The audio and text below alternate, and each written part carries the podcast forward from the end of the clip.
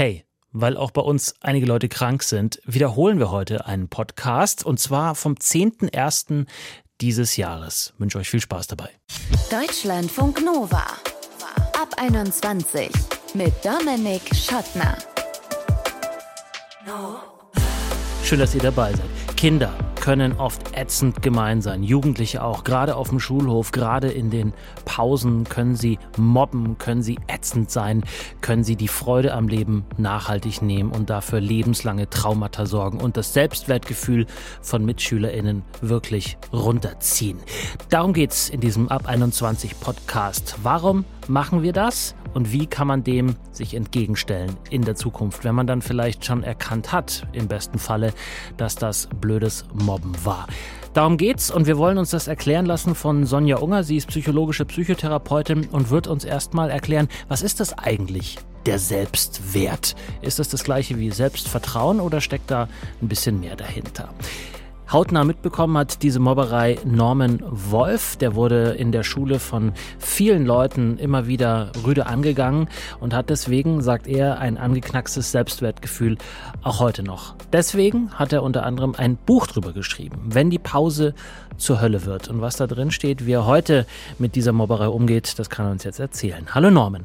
Hallo Dominik. Beschreib mal diese Pausen von damals. Was war da los? Die Pausen waren von Angst geprägt. Das lag einfach daran, dass zu dieser Zeit dann keine Lehrperson anwesend war und sozusagen das Recht des Stärkeren galt. Also es war niemand da, der irgendwie geguckt hätte, dass niemandem wehgetan wird. Es hatte damit angefangen, dass ich keinen Anschluss gefunden habe in der neuen Klasse. Ich bin aufs Gymnasium gewechselt und da kannten sich irgendwie schon alle aus der Grundschule und ich war da so neu mhm. und auch einfach ein recht schüchterner Junge und bin da nicht so richtig reingekommen. Das Mobbing hat gestartet damit, dass ich beleidigt wurde. Also es wurde sich viel so über meinen familiären Hintergrund lustig gemacht, darüber, dass mein Vater arbeitslos war und Alkohol getrunken hat und ich habe damals nicht so viel von ihm mitgekriegt, weil er die meiste Zeit, wenn er zu Hause war, eben ausgenüchtert hat oder mit meiner Mutter gestritten und meine Mutter hat ist dann arbeiten gegangen, um irgendwie Geld für die Familie ranzuschaffen und ähm, hat eben geputzt. Das war dann auch für die anderen irgendwie ein Grund, um sich an mir aufzuhängen. Also deine Mutter ist so eine ekelhafte Putze und die wischt anderen die Scheiße aus den Klos, dein Vater ist ein versoffener Penner, sowas habe ich mir dann angehört. Mhm. Und das wurde recht schnell dann so handgreiflich. Also, dass mir meine Sachen weggenommen wurden, irgendwie Stifte zerbrochen, meine Jacke versteckt. Als ich dann darauf nicht reagiert habe, auch meine ganze Schultasche genommen und aus dem Fenster geworfen, sodass ich dann runtergehen musste und alles eingesammelt habe, während die anderen von oben geguckt und gelacht hatten. Mhm. Wie lange ging das denn? Also das klingt ja eher so ein bisschen wie Grundschule und vielleicht Anfänge des Gymnasiums, aber ging das wirklich bis zum Abitur dann durch? Das ging circa fünf Jahre lang. Die ersten drei waren am schlimmsten. Also so bis zur siebten Klasse war das richtig heavy. Mhm. Also das Mobbing verändert sich. Ne? Das wird schlimmer, also auf eine Weise, dass es körperlicher wird. So war mein Gefühl. In der siebten Klasse war das dann weniger, dass man sich einfach nur über mich lustig gemacht hat, sondern wirklich eher, dass man mir wehgetan hat. Also ich erinnere mich an eine Situation, da saß ich im Unterricht, also kurz bevor der Unterricht angefangen hatte und es war noch kein Lehrer da. Und ähm, da hat man mich festgehalten und ähm, mir, ja, mir wirklich in die Haut geritzt, um dabei zuzusehen, wie sich das so rot färbt. Ich habe relativ sensible Haut, die sich bei Berührung, also beim Kratzen, so do doch sehr deutlich rot färbt und dann als das meine Mitschüler herausgefunden hatten, hatte mich einer festgehalten und der andere hatte meinen Kopf fixiert und mir ein Hakenkreuz in die Stirn geritzt, das dann rot aufgeleuchtet hat. Und an einem anderen Tag saß ich draußen in der Pause und habe einfach mein Pausenbrot gegessen. Und einer meiner Mobber kam zu mir rüber und hat mir, also wirklich völlig ohne Grund, mitten ins Gesicht geschlagen, sodass meine Nase angefangen hat zu bluten. Mhm. Und ich war an dem Punkt schon so weit, da habe ich nicht gedacht, oh, ich brauche Hilfe, da tut mir jemand weh, sondern ich habe gedacht, ich, das darf niemand sehen, ich muss mich jetzt verstecken und bin mhm. ganz schnell reingerannt und habe mich auf dem Klo versteckt, bis es aufgehört hat zu bluten. Also so eine, ja, leider gar nicht so untypische Reaktion, ne? Nicht, nicht Hilfe zu holen, sondern sich dafür auch noch zu schämen oder zu verstecken, wie du es eben gesagt hast, ne? Irgendwann ist man so weit, ne? Mhm. Dann ist das Selbstwertgefühl schon so weit kaputt, dass man, dass man gar nicht mehr denkt, man hat das Recht darauf, unversehrt zu bleiben. Würdest du sagen, dass das Selbstwertgefühl kaputt war oder dass da wenig bis gar nichts mehr übrig war? Das ist so ein Prozess, der zieht sich über ein paar Jahre hinweg. Aber das, du musst dir denken, das ist ja auch eine sehr, sehr sensible Zeit für so einen Jungen zwischen 10 und 12 in der Pubertät. Und dann hörst du jeden Tag über Jahre hinweg, wie scheiße du bist und dass niemand dich mag und dass du nichts kannst. Und also im Grunde ist Mobbing ja Tag für Tag zu hören, wie wertlos du bist so natürlich macht sich das irgendwann bei dir bemerkbar. Also das gräbt sich halt in dir vor bis zu deinem Kern und irgendwann stehst du dann da und glaubst das selbst. Also ich hab, hatte mich mit zwölf dann irgendwann vom Spiegel angesehen und dachte, boah, die haben ja recht, wenn die sagen, dass du eine fette Sau bist. Weil ich hatte dann zugenommen, ne, um irgendwie auch mit diesen Attacken umzugehen. Habe ich mich mhm. in Essen geflüchtet, hatte viel zugenommen, habe mich im Spiegel angeschaut und dachte, ja, du bist fett, du bist ekelhaft, du hast keine Freunde. Aber warum sollte auch jemand mit dir befreundet sein? Also irgendwann erreicht man den Punkt, da kommt all diese Sachen, die immer wieder über Jahre zu einem gesagt werden, einfach bei einem selbst an. Und man glaubt das. Mhm. Und das ist dann der Punkt, da hatte ich wirklich, da war gar nichts mehr übrig. Wann war der Punkt, als du äh, gemerkt hast, okay, ähm, das ist Quatsch, was ich da denke, die haben das Problem und nicht ich? Vor zwei, drei Jahren vielleicht. Mhm. Also hat eine ganze, also, eine ganze Ecke gedauert. Dominik, man nimmt das so, so lange mit. Ganz ehrlich. Also ich glaube, die allerwenigsten Mobbing-Opfer realisieren überhaupt irgendwann, dass das, was sie heute so belastet und dass sie heute so unsicher sind, damit zu tun hat, dass sie früher gemobbt wurden. Mhm. Ich glaube, das ist erstmal eine Reflexionsleistung, die man erbringen muss, zu checken, oh, diese Gedanken, die ich heute über mich habe, dass ich mich dumm und wertlos und, und so fühle, als möchte keiner mit mir befreundet sein, das sind überhaupt keine reellen Gedanken oder keine Gedanken mit Wahrheitsgehalt, sondern das sind einfach, das sind Stimmen von damals, die noch übrig sind. Das ist wie so ein Echo von den Dingen, die damals zu mir gesagt wurden. Aber diesen Abstraktionsprozess, den musst du erst mal gehen. Mhm. Und wenn du morgens aufstehst und du guckst dich im Spiegel an, das erste, was du denkst, ist, boah, bist du fett. So, dann musst du dir erst mal klar machen, das stimmt nicht. Das hörst du gerade nur, weil das damals immer zu dir gesagt wurde. Mhm. Aber wie, also wenn du es so beschreibst, der Prozess, der sehr lange gedauert hat, durch was wurde der angestoßen oder wer hat dich dabei begleitet? Wer hat dich vielleicht auch bestärkt zu sagen, diese Stimmen sind eben nur ein Echo, wie du sagst, von damals? Ich glaube, das, was meine Wunden von damals am meisten und am besten heilt, ist einfach, dass ich heute einen liebevollen Freundeskreis habe von Menschen, die mich wertschätzen und die mich so nehmen, wie ich bin. Weil das ist genau die gegenteilige Erfahrung von dem, was ich damals gehabt hat. Mhm. Also da konnte ich machen, was ich wollte und ich wurde immer nur abgewertet. Und heute kann ich einfach ehrlich darüber sein, was ich mag und was mir gefällt und wie ich aussehe und so sein, wie ich einfach bin und bekomme dafür positives Feedback. Mhm. Also ich merke, dass meine Freunde gerne mit mir Zeit verbringen und dass sie irgendwie wertschätzen, dass ich ihr Freund bin und das Tag für Tag zu erleben, das heilt die Wunden von damals mhm. am allerbesten. In welchen Situationen merkst du dann aber heute noch, okay, da sind eben doch immer noch vielleicht, nach dem, was du jetzt gesagt hast, nehme ich das an, doch noch auch Wunden, die noch nicht verheilt sind, werden vielleicht auch auf eine Weise immer da sein. Gibt es solche Situationen noch? Und was machst du dann in denen? Ich würde sagen, die ziehen sich wirklich durch alle Lebensbereiche. Und ich merke das heute auf der Arbeit. Also ich bin inzwischen, mache ich psychosoziale Beratung bei der AIDS-Hilfe in Frankfurt und mache da vor allem Coming-out-Beratung mit meinen Klientinnen. Mhm. Und dann habe ich einen neuen Klienten und ich sitze da und denke mir als allererstes, es ist schön, dass du hier bist und irgendwie an dir arbeiten möchtest. Nur blöd, dass du bei mir gelandet bist und nicht bei einem meiner kompetenten Kolleginnen. Wieso? Wieso? Ja, das macht überhaupt keinen Sinn. Mhm. Also objektiv weiß ich ja auch, dass ich das gut mache, was ich da mache. Und ich kriege das auch immer wieder rückgemeldet. Aber das ist der erste intrusive Gedanke. Der ploppt dir einfach so in den Kopf. Das ist nicht nur bei, bei meiner Arbeit so, sondern ich verbringe Zeit mit meinen Freunden. Und ich habe dir gesagt, ich weiß, dass meine Freunde mich wertschätzen und mich als wertvoll betrachten. Und trotzdem denke ich dann manchmal so, wenn wir irgendwie zusammensitzen und Spaß haben, boah, aber vielleicht hätten die gerade mehr Spaß, wenn ich nicht da wäre. Oder vielleicht verbringen sie ja doch nur aus Mitleid Zeit mit mir. Mhm. Und wie gehst du mit diesen Gedanken um? Ich mache kurz die Augen zu oder halte die Luft an und gehe gedanklich einen Schritt zurück. Und mache mir klar, das, was ich da gerade gehört habe, das ist kein Gedanke, der irgendwie Wahrheit ist, sondern das ist einfach ein Überbleibsel von damals. Das ist eine Narbe, die sich gerade wieder zeigt. Und dann kann ich den Gedanken halt auch so labeln. Ne? Da drücke ich dann praktisch so einen Mobbing-Stempel drauf und dann schiebe ich den beiseite. Und dann versuche ich mir irgendwas zu sagen, was ein bisschen netter ist. Denk mir, was würde denn jemand jetzt zu mir sagen, der mich mag? Zum Beispiel? Ich denke dann immer an meinen, an meinen Opa zurück, okay. weil ich zu dem ein sehr gutes Verhältnis hatte. Und ähm, wenn ich dem dann sage, hey, ich habe gerade gedacht, ähm, dass meine Freunde vielleicht nur aus Mitleidzeit mit mir verbringen, dann weiß ich, er würde sagen, so ein Blödsinn, du bist ein toller Mensch und die können sich froh schätzen, Zeit mit dir verbringen zu dürfen. Mhm. Und das tut dann sehr gut in dem Moment. Mhm. Da hast du dann so eine kleine Oper-Erscheinung an der Stelle vielleicht. Genau, mhm. ich nenne das so meinen, meinen liebevollen Begleiter. Ist es was, was du dir sozusagen selber erarbeitet hast oder gab es da auch tatsächlich professionelle Hilfe, die gesagt hat, probier doch mal das? Ich hätte gerne damals, als es besonders schlimm war und vor allem als ich zwölf war und mit Suizidgedanken gekämpft habe, da hätte ich gerne professionelle Hilfe gehabt. Das war aber so weit weg von mir, weil ich mich nie getraut habe, mit dem Problem irgendwie nach draußen zu gehen oder irgendjemandem davon zu erzählen.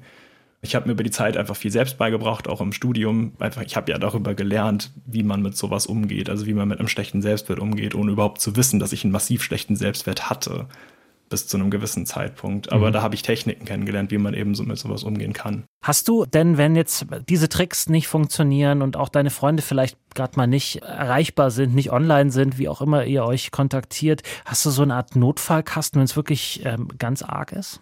Wo du sagst, hier greife ich rein und das ist das allerletzte, was, worauf ich zurückgreifen kann?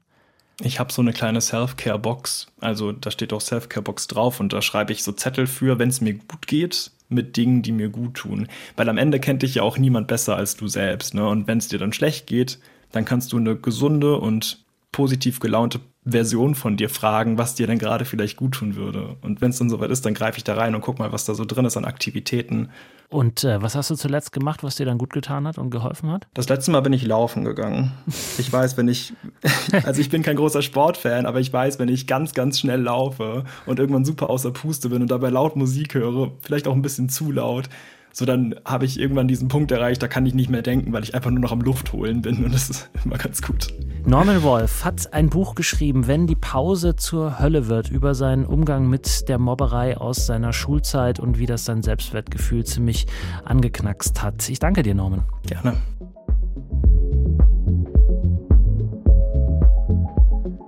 Deutschlandfunk Nova. Es können so kleine Sätze sein, so Nebensätze, Randbemerkungen oder auch mal so achtlos hingeworfene Wörter und zack ist das Selbstwertgefühl angeknackst. Nicht nur für einen Moment, sondern gerne auch mal für Tage, Wochen oder sogar auch Jahre, wie wir eben von Norman gehört haben. Der wurde als Jugendlicher in der Schule gemobbt und hat bis heute mit einem ziemlich angeknacksten Selbstwertgefühl zu kämpfen.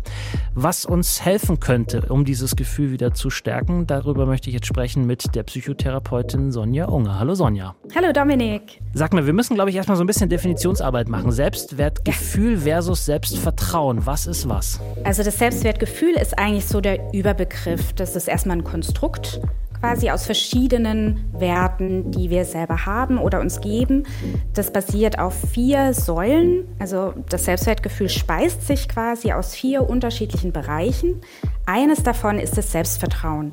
Selbstvertrauen bedeutet, dass ich mir selber vertrauen kann, dass ich meine Fähigkeiten, meine Stärken habe und darauf vertrauen kann, dass ich in verschiedenen Situationen auf diese Fähigkeiten bauen kann. Und die anderen drei Säulen? Die anderen drei Säulen sind die Selbstakzeptanz. Das bedeutet, dass ich mich annehmen kann mit meinen Stärken und mit meinen Schwächen. Das bedeutet nicht automatisch, dass ich mich super finden muss, aber dass ich sagen kann, ja, so ist es, so bin ich und so kann ich mich auch wertschätzen. Die dritte Säule sind die sozialen Kompetenzen. Das bedeutet einfach, dass ich mit Menschen auch einen gewissen Umgang habe, dass ich zum Beispiel Gefühle oder ähm, Bedürfnisse äußern kann, dass ich Konfliktgespräche führen kann, dass ich mitfühlend bin, solche Dinge. Und die vierte Säule sind die sozialen Netzwerke, also wie ich eingebunden bin, so mit Freundschaften, habe vielleicht noch eine Partnerschaft mit meinen Familienangehörigen. Mhm. Das heißt, wenn ich sage, ich habe ein geringes Selbstwertgefühl, ist eigentlich ganz schön viel im Argen, oder? Nicht zwangsläufig. Also es kann ja auch sein, dass ich gut eingebunden bin mit meinen Freundschaften, dass ich mich da eigentlich ganz gut verbunden fühle, dass ich vielleicht auch noch ganz gut Bescheid weiß über meine Stärken und da auch drauf vertrauen kann. Aber dass ich vielleicht manchmal so merke, in manchen Situationen, oh, es fällt mir einfach schwer, Konflikte einzugehen. Da bin ich eher so ein bisschen vermeidend, da bin ich eher harmoniesüchtig. Und dass da manchmal auch mein Selbstwertgefühl gerade in diesen Situationen dann vielleicht eher einbricht. Mhm. Also es kann schon sein, dass einzelne Säulen ganz gut ausgeprägt sind und ich da ganz gut unterwegs bin aber eine einzelne andere Säule vielleicht immer mal wieder, ja, wo wir das Gefühl haben, da können wir vielleicht noch ein bisschen was stärken. Mhm, dann würde ich vielleicht für die Zeit jetzt gerade vorschlagen, dass wir nicht von Säulen sprechen, ist vielleicht eher sowas wie so ein Baukasten, Setzkasten oder so in der Richtung. Also dass man mhm. nicht, dass es gleich alles krachend zusammenfällt, äh, genau. sondern dass man irgendwie was rauszieht und sieht, oh, da ist leer oder oder ist irgendwie, äh, da ist irgendwie unaufgeräumt oder irgendwie sowas. ja, genau wie so eine Kommode, da haben wir einzelne Schubladen drin und manche sind eben gut befüllt und andere noch nicht so gut. Okay. Gefällt mir gut. Gut. Wenn ich jetzt aber sage, okay, ich habe kein gutes Selbstwertgefühl, eine von diesen Schubladen, die ich aufmache, das gefällt mir nicht, was ich da drin sehe, oder es ist vielleicht auch gar nichts drin im schlechtesten Fall. Was kann ich daran ändern? Also ich nehme jetzt einfach mal eine Schublade und ziehe die auf, also zum Beispiel das Selbstvertrauen. Da gibt es ganz schöne Übungen, die man machen kann. Also zum Beispiel wäre es jetzt äh, möglich, dass ich einfach mal Freunde befrage und einfach mal denen die Frage stelle, was denkt denn ihr, was meine Stärken sind? Also es geht ja beim Selbstvertrauen darum, dass ich lerne, was sind meine Stärken, worauf kann ich mich denn beziehen? Woraus bestehen die? Und da könnte ich zum Beispiel eben Freunde fragen, was denkt ihr, was sind meine Stärken? Kann mir eine Liste erstellen und kann dann vielleicht auch mal genauer nachfragen. Also wenn, wenn wir Frauen hören ja ganz oft zum Beispiel, boah, du kannst gut zuhören. Und das ist für viele Frauen einfach schon so ausgelutscht, dass das äh, schon gar nicht mehr richtig ankommt, das Kompliment. Da könnte ich dann einfach mal nachfragen, was macht mich denn eigentlich zu einem guten Zuhörer? Mhm. Also was gibt dir das Gefühl, dass ich jetzt gut zugehört habe und dich ernst genommen habe? Und dann kommt vielleicht schon was viel Konkreteres bei raus. Also zum Beispiel, du lässt mich aussprechen. Ich habe den Eindruck, du fühlst mit mir mit oder du bewertest mich nicht. Und dann habe ich schon viel konkreter so im Kopf, was meine Fähigkeiten eigentlich da sein könnten wenn ich jetzt merke, soziale Netzwerke, eine dieser vier Schubladen, die wichtig ist fürs Selbstwertgefühl, dass ich da was tun muss. Da bin ich ja aber auch abhängig von dem, was andere zu mir tun, beziehungsweise wie die mir gegenübertreten, oder? Ja, das stimmt natürlich. Also wenn ich da zum Beispiel mir vornehme, ich möchte gerne meine Bedürfnisse mehr äußern und das fällt mir eher schwer, dann bin ich natürlich abhängig davon, dass der andere in dem Moment gut zuhört und auch ja ein gewisses Bedürfnis hat, da auf mich einzugehen. Wenn es nicht der Fall ist, dann gibt es natürlich enttäuschende Situationen. Aber auch daraus kann ich ja dann wieder lernen und kann schauen, Mensch, wie ist eigentlich unsere Beziehung? Ist mir die wert, äh, weiterzuführen und zu gucken, dass ich in Zukunft der Person auch mehr zum Beispiel Nein sagen kann, weil das gerade mein Bedürfnis ist. Also da muss ich dann einfach auch ein bisschen anfangen auszusortieren, wahrscheinlich, äh, mhm. welche Freunde sind denn gute Freunde und welche nicht so sehr. Mhm. Aber das stimmt schon, das ist eine zwei also keine Einbahnstraße. Äh, genau. Ähm, und diese andere, also ich äh, arbeite jetzt so peu à peu diese einzelnen Schubladen ab, merkst du vielleicht. Die Selbstakzeptanz mhm. ist etwas, worüber wir in Deutschlandfunk Nova ganz häufig sprechen. Aber wie wichtig ist das, dass man da gut für sich selbst sorgt, um diese Selbstakzeptanz zu steigern? Also ich finde, dass das ein ganz wichtiger Baustein ist, der in dieser Schublade liegt. Das ist eine Möglichkeit, dass wir eben sehr gut für uns sorgen. Dadurch steigt natürlich auch unser Gefühl von Wertigkeit. Also ich bin wertvoll genug dass ich mir eben gleich was zum Trinken hole, wenn ich durstig bin und nicht erst noch dieses Kapitel zu Ende schreibe oder so und für Pausen sorge und so. Also Selbstfürsorge führt immer dazu, dass ich mich ernst nehme und mich entsprechend wertvoll fühle. Auf der anderen Seite ist Wertschätzung, Selbstakzeptanz, aber auch, dass ich Schwächen zum Beispiel immer in Relation stelle zu Stärken. Also viele von uns haben ja eher immer die eigenen Schwächen im Blick und haben es schwer, diese anzunehmen. Und da kann es ganz gut helfen, wenn wir eine Schwäche, zum Beispiel, ich stelle fest, ich bin ein sehr ungeduldiger Mensch, das immer auch in Relation zu meinen Stärken sehe. Zum Beispiel bin ich einfach sehr einfallsreich, bin kreativ, kann gut Entscheidungen treffen oder sowas. Und schon relativiert sich das Ungeduldigsein und ich habe es ein bisschen leichter, das auch anzunehmen. Mhm. Solche Inhalte finde ich genauso wichtig fast ähm, wie die Selbstfürsorge, die ja oft zitiert wird und auch zu Recht natürlich. Ja, die aber, äh, das ja. war jetzt jedenfalls meine ähm, Wahrnehmung, dann oft als äh, Tag im Spa ähm, missinterpretiert wird. Und ja, was absolut. auch wichtig ist natürlich, ne, aber da lernt man ja auch den eigenen Körper zu mögen vielleicht. Hm. Ähm, oder eben leider vielleicht auch manchmal an der einen oder anderen Stelle dann auch nicht. Das, was du gerade gesagt hast, ähm, sozusagen abzuwiegen, gute also schlechte Eigenschaften oder das, was einem so gespiegelt wird als das, soll man das aufschreiben oder im, im Zwiegespräch Gespräch mit sich selber klären oder wie geht man das an? Kommt man zu dir und deinen KollegInnen? Also die meisten kommen eher tatsächlich mit Beschwerden her, also nicht explizit um das Selbstwertgefühl zu steigern, obwohl das natürlich ein wichtiger Schutzfaktor für die mentale Gesundheit ist. Also das wissen wir schon, dass wenn das Selbstwertgefühl gering oder instabil ist, dass das das Risiko erhöht, psychisch zu erkranken. Aber das ist oft nicht das vorwiegende Ziel, weshalb jemand kommt. Also es sind dann doch vorwiegend eher depressive Symptome oder Angstzustände oder so. Okay, also das ist sozusagen der, der Schritt, den man geht, wenn es sozusagen eine Eskalationsstufe drüber oder zwei oder drei. Aber wenn genau. ich jetzt das auf so einem niedrigschwelligen Level äh, behandeln mhm. will, aufschreiben, Listen machen, mit der besten Freundin, dem besten Freund, Mutter, Vater, sonst wem reden? Absolut, genau. Also man kann gerne auch Komplimente aufschreiben und damit aber Für dann sich selbst? Ja, ist ja cool. Ja, doch, durchaus. durchaus. Also vor allem dann, wenn man es ein bisschen schwierig hat, dann würde ich halt erst mit Sachen anfangen, die man sich schon einigermaßen selber abnehmen kann und äh, die man auch ein Stück weit schon spüren kann. Zum Beispiel, ich kann gut Lasagne kochen oder so. Wenn mhm. ich mir das selber schon glaube, dann sind das so Dinge, die ich mir mal aufschreiben kann und das dann immer wieder durchlesen, wenn ich gerade einen Durchhänger habe, damit ich mich wieder ein klein bisschen hochziehen kann. Man kann aber auch gerne Komplimente von anderen aufgreifen.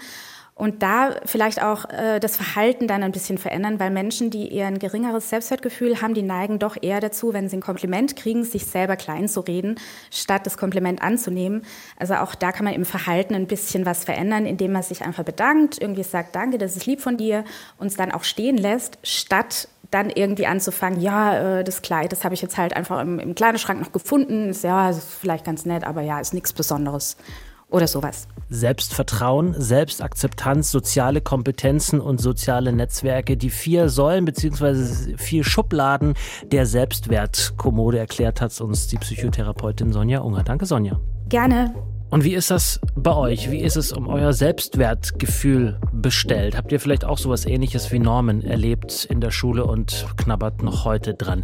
Könnt ihr uns ja vielleicht schreiben, wenn ihr wollt. Wir gehen natürlich vertrauensvoll mit euren Geschichten um. Mail at deutschlandfunknova.de ist die eine Möglichkeit. WhatsApp, Text- oder Sprachnachricht die andere. Die Nummer ist 0160 9136 0852. Vielen Dank für euer Interesse. Bleibt gesund und geschmeidig. Ciao. Deutschlandfunk Nova ab 21. Immer Montag bis Freitag auf deutschlandfunknova.de und überall, wo es Podcasts gibt. Deutschlandfunk Nova ab 21.